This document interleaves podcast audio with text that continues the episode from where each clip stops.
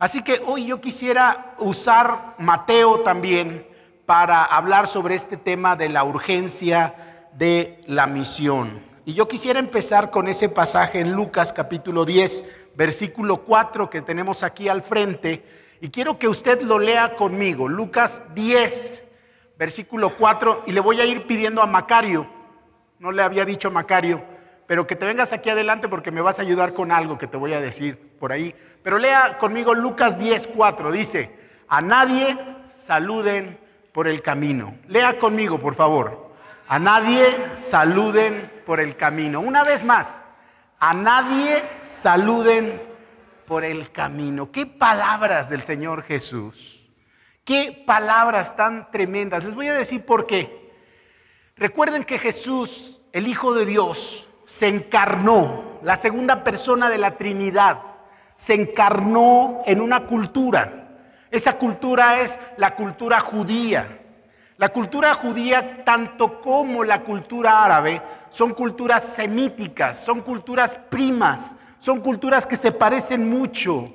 El árabe y el hebreo, de hecho, se parecen demasiado. Si usted escucha de repente hablar hebreo y luego escucha árabe, puede encontrar algunas similitudes en el vocabulario porque son culturas primas, culturas semíticas. Y se parecen también en sus costumbres, muchísimo. Les gusta saludar mucho. ¿Usted creía que nada más los mexicanos nos gusta decir buenos días en la mañana?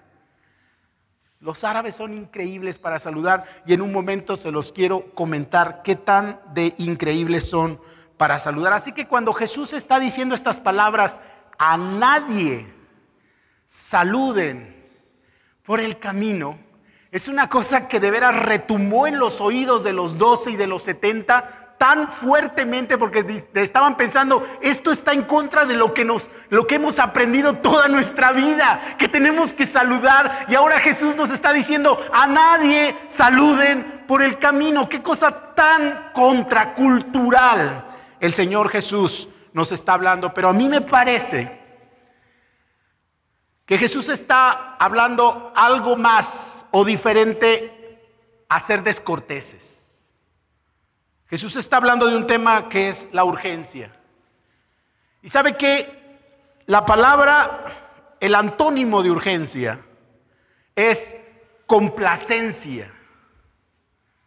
Y la urgencia, la definición de urgencia es un evento, urgencia, un evento o situación en el cual se requiere pronta e inmediata acción evento o situación en la cual se requiere pronta e inmediata acción. Esa es la urgencia. Se requiere que todos se muevan, se requiere que nadie se quede sentado. Hay que hacer algo, hay que enfocarse, hay una urgencia, una vida que salvar. Un potencial accidente. Y una de las cosas, yo no sé a usted como mexicano si no le inquieta cuando va a las salas de urgencia de los hospitales, hay todo menos sentido de urgencia, ¿verdad? Ahí va uno con la oreja cayéndosele, yo no sé, el brazo quebrado y se acerca a las urgencias médicas.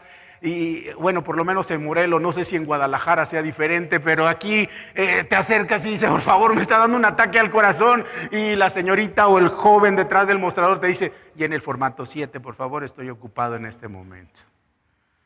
Lo contrario a urgencia es complacencia y la complacencia es lo que describe esa actitud de meditar y tener la intención, pero sin hacer nada.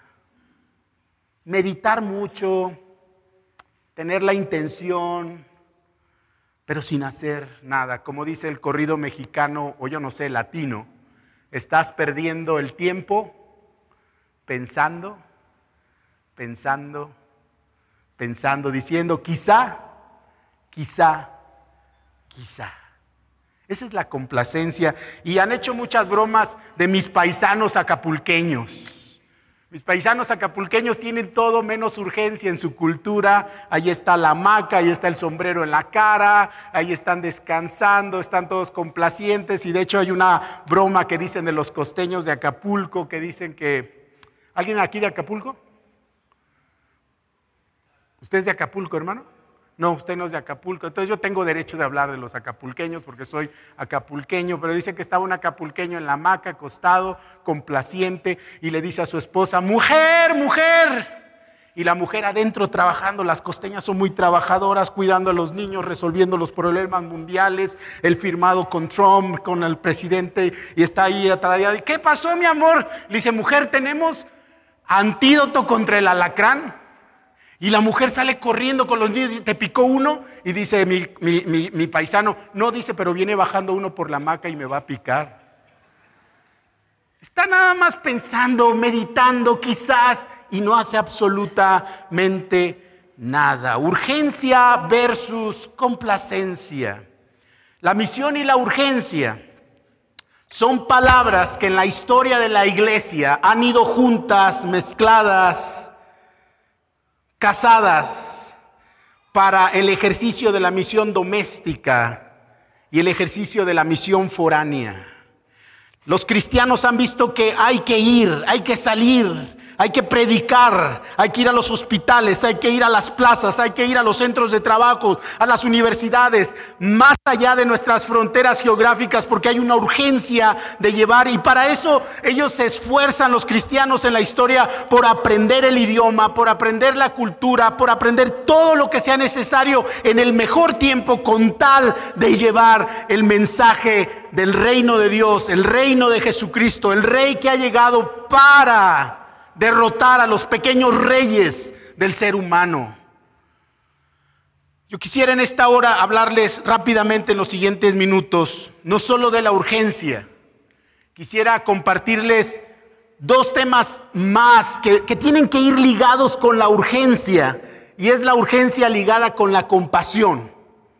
Es la urgencia no solamente ligada con la compasión, pero también Jesús aquí en este bloque de instrucciones nos dice que la urgencia y la compasión tienen que ir mezcladas con la astucia. Así que si usted me permite, quiero hablarles de la urgencia así, mezclada con la compasión y, como, y con la astucia, como lo puede describir el tema de los cultivos relacionados. Yo no sé si usted sabe, pero para sembrar maíz, usted tiene que hacer un cultivo relacionado, usted tiene que sembrar otros dos productos para que el maíz se pueda dar. Es el maíz, pero también siembran frijol los campesinos, para que el frijol crezca cerca del maíz, pero también al mismo tiempo siembran la calabaza. ¿Y por qué siembran estos cultivos relacionados? Porque el maíz por sí solo necesita eh, no puede crecer si no tiene suficiente nitrógeno. Y por eso los campesinos también siembran frijol, porque el frijol produce nitrógeno. Pero, pero el maíz con el frijol no pueden sobrevivir si la hierba crece al lado de ellos. Y por eso los agricultores, los campesinos, ponen una tercera semilla, que es la calabaza, para que se extienda sobre el suelo y no deje crecer las otras hierbas y así podamos tener tortillas frescas en nuestra mano del maíz, cultivos relacionados. Y Jesús nos está enseñando que hay una relación entre la urgencia, la compasión, pero también la astucia. Y Jesús lo relata en este bloque de instrucciones. Y quisiera empezar primero con el tema de la urgencia de la misión. Y el texto que leíamos al principio es, no saluden a nadie por el camino. Y ahora sí, Macario. Macario, quiero presentarles a Macario. Ven aquí adelante, Macario, por favor. Le hablo con mucho respeto. Él me cargó cuando yo era chiquito. No, no es cierto. Pero Macario fue la primera persona que a mí me habló acerca de ir a predicar a los musulmanes hace aproximadamente veintitantos años. Lo conocí en la Ciudad de México, 27 años, y él llegó con estas ideas así como, hay pueblos que no han escuchado el Evangelio, y yo me acuerdo oírlo y decía, este, este está loco, este cómo está diciendo esas cosas, y, mírame ahora, vengo de Marruecos, ¿no?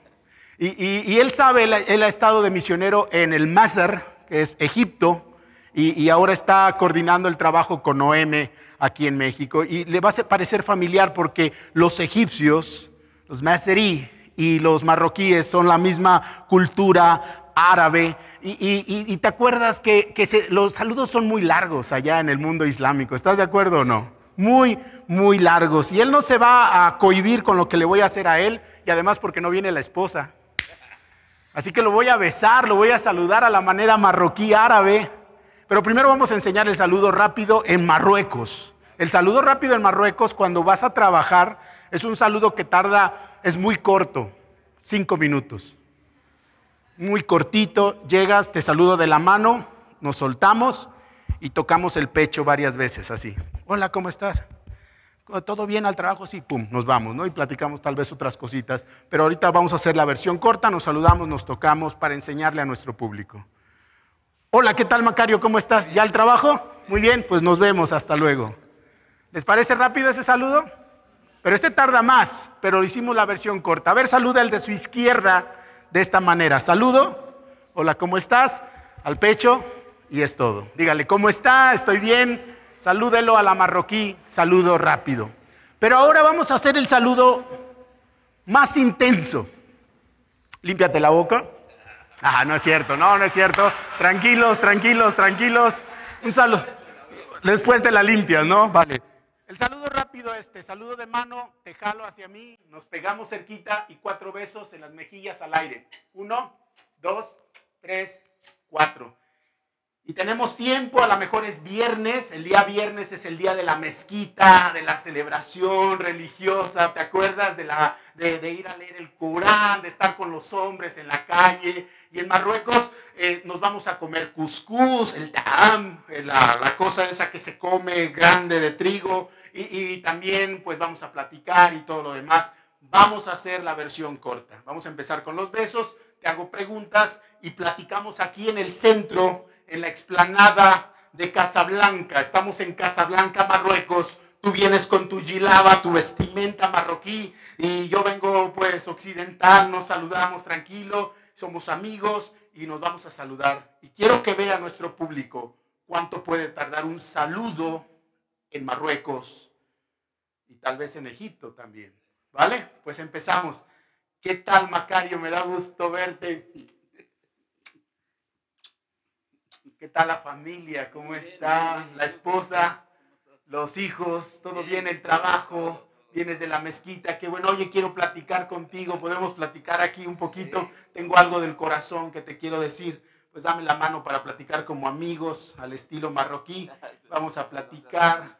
Y bueno, yo te quería decir que bueno, la situación aquí en Marruecos está muy difícil, no hay trabajo. ¿Tú tienes trabajo? Bendito sea el Señor que tienes trabajo. Oye, ¿y qué tal? ¿Cómo te ha ido con este el tema de las exportaciones que están mandando? Sí, muy bien, bendito sea el Señor, que te va bien. Pues qué bueno, Macario. Oye, ¿qué tienes que hacer ahorita? Pues vas a la casa, supongo. Vamos a tomar un café. Y bueno, no quiero un tecito, ¿verdad? No quiero tardar mucho, pero en el mundo islámico, después de este saludo, yo te voy a llevar a una cafetería. Vas a pedir tu café o yo voy a pedir té tomar el té y platicar y socializar un poco y beso y beso y beso y beso y beso.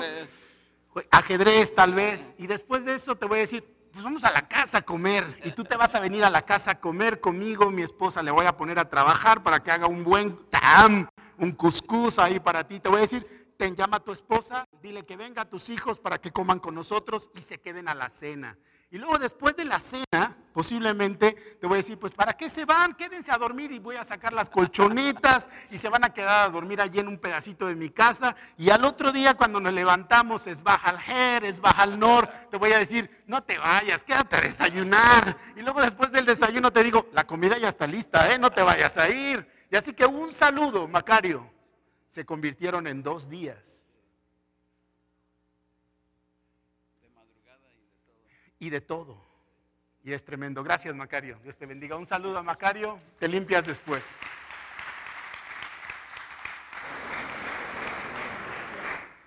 Los saludos en la cultura árabe son largos, muy largos, y pueden tardar dos días.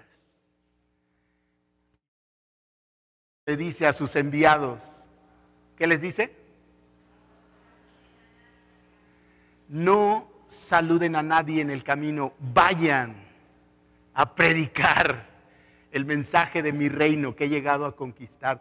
Por favor, no pierdan tiempo. La palabra de Dios nos dice en Juan capítulo 4, versículo 4, que el Señor Jesús tenía urgencia de predicarle a los samaritanos.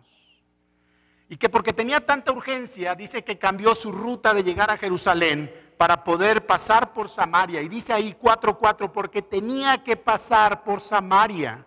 Llegó a Samaria con urgencia, encontró a la mujer samaritana, le pidió agua a la mujer samaritana. La mujer samaritana se asombró de que él supiera cosas de su vida y él con urgencia le dice, yo soy el Mesías que habla contigo. La mujer va con urgencia y le habla a sus compañeros, los trae a Jesús y mientras él está hablando de su reino, los discípulos están pensando en tortas ahogadas de Guadalajara le traen de comer al Señor Jesús y el Señor Jesús no come. Y les dice estas palabras increíbles. Yo tengo otra comida que ustedes no, no, no, no pueden entender en este momento. Cuando uno tiene urgencia hasta de comer, se le olvida. Porque hay una urgencia y algo que atender. No saludéis a nadie por el camino.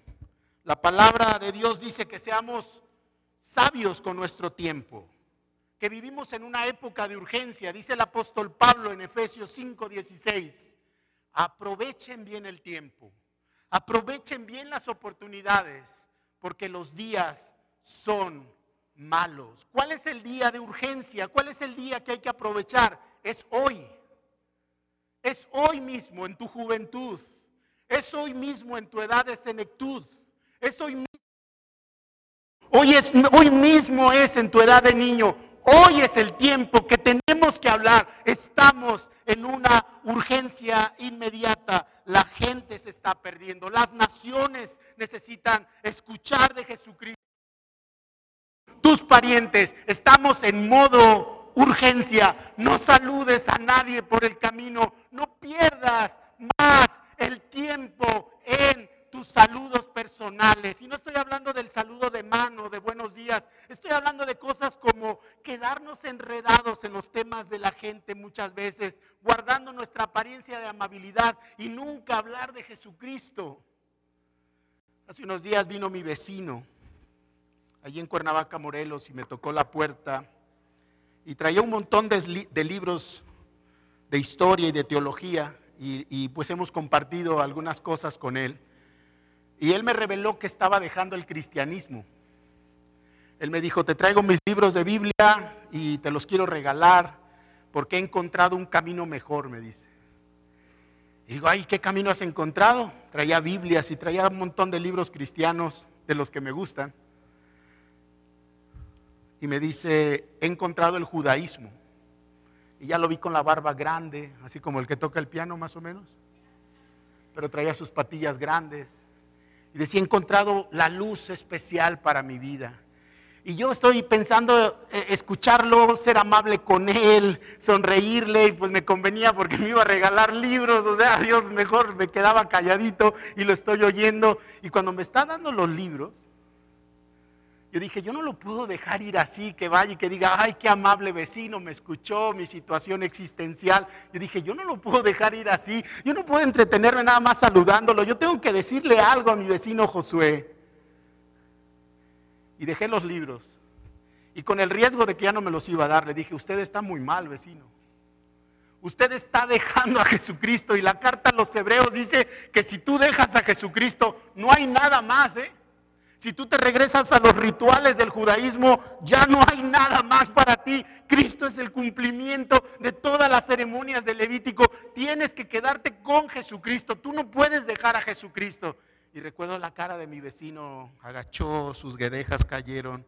Y le dije, vecino, tú me estás hablando de un foco, de los rituales del Antiguo Testamento. Yo te estoy hablando del sol. Te estoy hablando de Jesucristo no lo dejes ir, pero por poco y me quedo allí en el saludo de ser amable, escuchar sus cosas existenciales y dejarlo ir. Hermanos, hermanos, la gente necesita oírnos, estamos en una urgencia. O a veces nos quedamos en el saludo también de la lista interminable de los nuevos títulos académicos, ahí saludando a los títulos académicos, decimos, ahora que haga la maestría, ahora sí voy a empezar a predicar de Cristo. O ahora que termine este diplomado, ahora sí me voy a ir a servir al Señor en las naciones. Y estamos saludando a títulos, títulos, certificados, diplomas. Y no está mal prepararse, pero enfócate, estamos en una urgencia. Es ahora lo que tienes. No pierdas el tiempo más saludando. Nada de eso. Ahora Hazlo, no saludes más a todas esas cosas. O a veces nos quedamos como iglesia saludando, esperando a tener una tesorería rebosante para entonces enviar misioneros. Eso no va a pasar nunca. El Señor no llama a iglesias con tesorerías rebosantes. El Señor llama a las iglesias que son fieles, que lo quieren hacer ahora, que están en este sentido de urgencia. Vamos iglesia, deja de saludar tus presupuestos. Estamos en una urgencia total. O estás saludando a la pareja que nunca llega. Ahora que Pancho me haga caso, nos vamos a ir juntos agarrados de la mano a servir al Señor. Ah, tal vez Pancho no se va a casar contigo y déjame romperte el corazón. Pancho a lo mejor se casa con otra. Ve, estamos en urgencia. Vamos a predicar el Evangelio. No esperes más. No saludes a nadie por el camino. Ahora, esta urgencia tiene que ser nutrida, así como el maíz con la calabaza y el frijol, esa cosecha que crece. Tiene que ir también nutrida con la pasión. El contexto de estos pasajes de Mateo 9, Mateo 10, Lucas 9 y Lucas 10, hay un contexto muy especial. Lucas 9, 36, Lucas 9, 35 y 36. Hay algo que está pasando. Una de las radiografías más hermosas de lo que había dentro del Señor Jesucristo. A mí me parece que hay dos pasajes el primero es Filipenses, que dice, tengan la misma mente que tuvo Cristo, el canto que entonaba el grupo de alabanza, que se despojó y nos sirvió. Tengan la misma mente de Él. Pero ahora aquí en Mateo 9, 35 y 36 se nos dice qué había dentro del corazón de Jesús. La palabra que usa el Evangelio es la palabra en griego esplaxna. Ya los apantallé, ¿verdad? ¿Alguien sabe griego aquí? Esplaxna. Y literalmente significa intestinos, vísceras.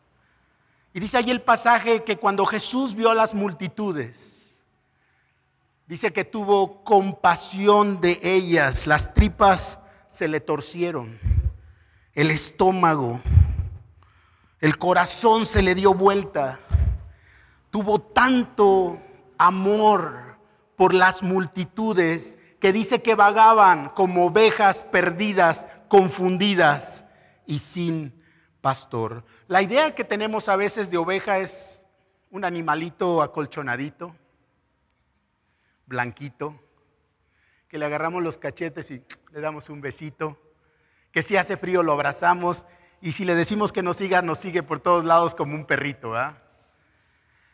Pero en la Biblia, cuando leemos el tema de las ovejas, nos llevamos una sorpresa muy grande. Las ovejas son animales sucios. las ovejas son animales llenas de insectos. Las ovejas son animales tercos. Las ovejas son animales que huelen mal. Las ovejas son animales tontos y que se dejan seducir muy rápidamente. Así que no se sienta contento cuando en la Biblia dice que tú eres como oveja. Te está diciendo todo esto que te estoy diciendo. Pero vean lo que está pasando. Dice que los vio como ovejas sin pastor. Y luego más adelante Jesús dice, hay lobos alrededor de las ovejas. ¿Qué ecuación? Ovejas tercas y rebeldes sin pastor, más lobos igual a barbacoa de Guadalajara. Qué ecuación, ¿verdad? Ovejas, lobos, barbacoa. Y cuando vio en la indefensión a las multitudes, y no era una indefensión de que no conocían la Biblia, conocían la Biblia estas multitudes, tenían seminarios, tenían escuelas, los fariseos, los saduceos, ahí estaban con esas multitudes, pero eran lobos que estaban engañando a las multitudes, que estaban engañando a las ovejas y las ovejas iban, ve, ve, ve, detrás de los falsos maestros, de los falsos apóstoles, de los falsos maestros. Y cuando las vio Jesús nos dijo, para que se les quite, que las rebanen los lobos. ¿Qué dijo Jesús? Tuvo compasión, se le volteó el corazón por dentro, tuvo un amor profundo por esas ovejas. La misión, la urgencia de Dios va acompañada con la compasión. Vamos rápido a la gente porque Dios ama a esas personas. Vamos rápido a la gente, no porque la gente se eh, no porque la gente vamos a encontrar resultados en ellos, a lo mejor y ni nos van a hacer y van a voltear las ovejas y nos van a pegar, pero vamos a ellas porque Dios las ama. Es nuestro único enfoque, el amor de Dios, su compasión. Tenemos urgencia para ir a las naciones porque Dios ama a los marroquíes, Dios ama a los egipcios, Dios ama a, los, a, la gente mixteca, Dios ama a los zapotecos, Dios ama a la gente náhuatl, Dios los ama. Su amor es profundo por todas esas naciones. Aún recuerdo una entrevista que tuve con un recién llegado a África lo mandaron para que yo lo orientara un poquito. Estaba un poco desanimado esta familia. Fueron a servir al norte de África. Y me acuerdo que me senté con él, con el varón, en un café. Yo creo que era Rabat, la capital de Marruecos. Nos sentamos, o Fez, no me acuerdo. Y le dije, ¿qué te pasa? Te veo desanimado. Y me dijo, tengo un problema. ¿Cuál es tu problema? Dice, es que los marroquíes la gente norteafricana, no son lo que yo esperaba. Es que me dijeron allá en México que esta gente me iba a estar esperando para oír el Evangelio. Me dijeron que esta gente del norte de África tenían hambre de Cristo. Me dijeron que esta gente tenía yo que venir a hablarles porque estaban orando para que yo viniera y les hablara de Cristo. Y he llegado y todos me corren de sus casas. Cuando saben que soy cristiano me rechazan. Y no veo esa hambre que me dijeron que había. Y yo recuerdo que le dije, mira, no hemos venido al campo misionero por la necesidad del hombre. Hemos venido al campo misionero por la compasión que tiene Dios por las naciones. Y a pesar de que nos rechacen, Dios le sigue amando con una compasión profunda. Salmo 103. Como el Padre se compadece de los hijos, así yo me compadezco de la gente porque sé que son un soplo, que son polvo y con un soplo mío pueden ser barridos. Ahorita que estábamos cantando esta alabanza de de los, ah, eh, cómo creaste las cosas, Señor, tu poder hermoso, tu grandeza, las galaxias. Yo estaba derrumbado delante del Señor. Decía, Señor, nos puedes destruir en tu gran poder, en tu gran magnificencia, Señor. Tú lo creaste con, con el poder de tu voz. Y, Señor, nos miras a nosotros rebeldes y testarudos y olorosos por el pecado. Y en vez de soplar destrucción, dice que nos has amado, has tenido compasión de nosotros. Y el Evangelio dice que ha mandado a Jesucristo para perdonarnos. Urgencia con compasión, hermanos. Únete a la compasión de Dios por las naciones. Él quiere salvar. ¿Dónde está tu corazón? Compartes esta visión y este deseo del Señor. Y esto me lleva a lo tercero. Y es que la urgencia nacida en la compasión, tiene que ser ejercitada con astucia. Y ahora tenemos a Mateo 10, versículo 16, donde Jesucristo ahora va a dar las instrucciones basados en esta palabra de astucia. Literalmente la palabra astucia, Mateo 10, 16, sean astutos como serpientes mansos como palomas. Y empieza a hablar ahí de todo el zoológico de instrucciones, ¿verdad? Paloma, serpiente, corderos, pero astucia, sean astutos como serpientes. Es la palabra que puede ser traducida como prudencia, sabiduría, sensibilidad. Astucia, prudencia, sabiduría, sensibilidad a los campos donde estamos yendo, a las personas que vamos con urgencia y con la compasión de Dios.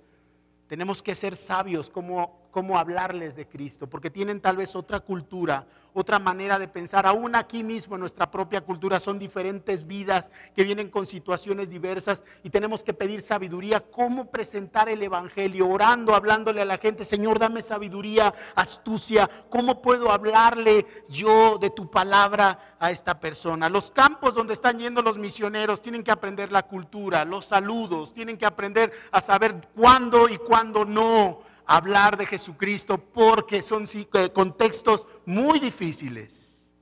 Lugares donde los cristianos son perseguidos y por eso tienen que ejercitar la astucia, que es una forma de amor. La astucia es una forma de amor, la prudencia es una forma de amor. No vamos y les azorrajamos nada más los bibliazos a las personas. Tenemos que saber en qué momento podemos hablar, qué palabras usar para los traductores de la Biblia, en qué astucia, urgencia, con compasión y con mucha astucia. La mejor astucia es lo que el Señor Jesús vino a hacer. Vivió entre nosotros 33 años aprendió nuestro idioma, aprendió nuestra manera de hablar, de contar historias, con tal de presentar su reino con parábolas, con formas que la gente entendía de una manera muy astuta. Y yo estoy pensando en este evento, en el tema de la astucia. Yo sé que este evento está organizado por cuatro, tres, cuatro iglesias. ¿Estoy bien o estoy mal? ¿Bien o mal? Y a mí me encanta que han tenido esa astucia de organizarse para organizar esto. Pero ahora yo quisiera que vayan un poco más allá. ¿Cómo estas tres, cuatro iglesias pueden organizarse en astucia para que con urgencia y que con compasión puedan mandar misioneros, más misioneros, a países donde humanamente hablando, si no los enviamos, misioneros, no enviamos misioneros, no van a escuchar el Evangelio? Yo hago una convocación con humildad, por más astucia, cuatro, tres, cuatro iglesias que están aquí. Vamos a ver juntos qué hacer. Vamos con urgencia y con compasión. Y quiero terminar con esto. ¿Qué pasa si olvidamos algunos de estos tres elementos, esta urgencia y esta compasión y esta astucia en el cumplimiento de nuestra misión? Y el mejor ejemplo que yo tengo es esto que pasó en Moscú en el 2002 un ejemplo de falta de alguna de estas tres, de urgencia, compasión o astucia. En Moscú, en el 2002, unos terroristas islámicos entraron a un teatro y secuestraron adentro a todos los que estaban esperando la función del teatro. Yo no sé si se acuerda de esa historia, 2002, eh, se van a acordar si ustedes se ven chamacos todavía. Pero se las cuento. Llegó la policía y tenían una urgencia de rescatar a los reos adentro, una urgencia real. Pero los terroristas adentro estaban bien armados y con bombas. Y a alguien de ellos se les ocurrió que podían eh, gasear todo el teatro para que los terroristas cayeran desmayados, inconscientes con el gas. Tenían esa urgencia. Se les olvidó que, que los que estaban adentro también iban a oler el gas. Y fue lo que pasó. Tanto los terroristas como los que estaban secuestrados olieron el gas y todos cayeron desmayados. Había urgencia, pero un poco de astucia hacía falta. Pero también hizo falta compasión, porque dijeron, pues resolvamos el problema. Entró el ejército y sacó a los rehenes cargados de una manera que ellos mismos se asfixiaron, los rehenes desmayados con su propia saliva. Porque no tuvieron compasión de los rehenes. Había urgencia, no había astucia, pero por supuesto no había ninguna compasión. Murieron 200. Murieron todos los malos, que fueron como 10. Y los otros 190 fueron los asistentes, los rehenes, por falta de compasión, falta de astucia, aunque hubiera urgencia.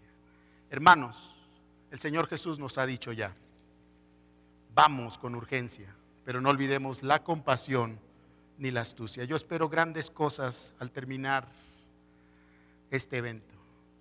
Vamos juntos con el corazón del Señor a las naciones. Padre bendito, gracias Señor porque en algún momento de nuestra vida tú llamaste con urgencia a alguien para que nos predicara el Evangelio.